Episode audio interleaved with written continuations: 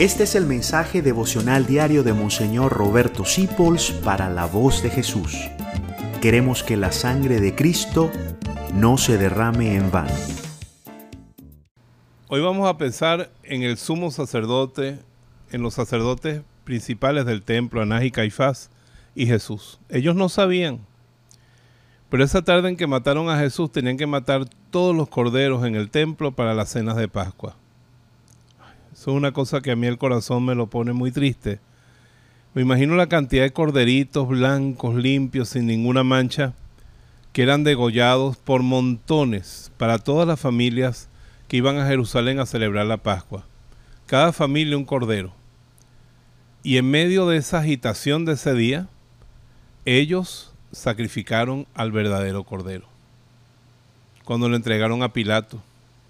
Por eso Pilato, queriendo amedrentar a Jesús, le dice, tú no me hablas a mí, no sabes que tengo poder para darte la vida y darte la muerte. Y Jesús le dice, tú no tendrías ningún poder sobre mí si no se te hubiera dado desde una, instancia más alta. Por eso su pecado es mayor. La instancia más alta es la de los sacerdotes que lo entregaron a la muerte sin saber. Ellos estaban cumpliéndolo. Ellos lo habían predicho. En una reunión anterior de Sanedrín, uno de ellos había dicho, conviene que uno muera por todo el pueblo. Que uno muera para salvar a todo el pueblo. Lo habían profetizado y lo hicieron. Se dieron no se dieron cuenta y eran instrumentos ciegos. Pero sacrificaron al Cordero que nos ha dado la vida a todos los hombres. Y esa es la verdad. Jesucristo es una ofrenda. No es un criminal porque era totalmente inocente. No es un ajusticiado ni una víctima de la injusticia.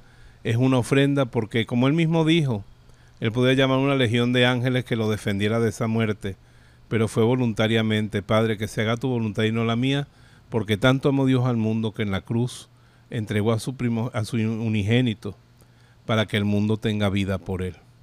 Entonces, sin saberlo, los sumos sacerdotes del pueblo hebreo sacrificaron el cordero para el que cuyo nacimiento se haya forjado toda la historia del pueblo santo de Dios.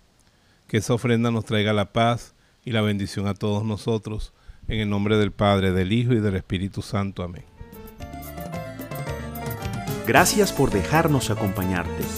Descubre más acerca de la voz de Jesús visitando www.lavozdejesús.org.be. Dios te bendiga rica y abundantemente.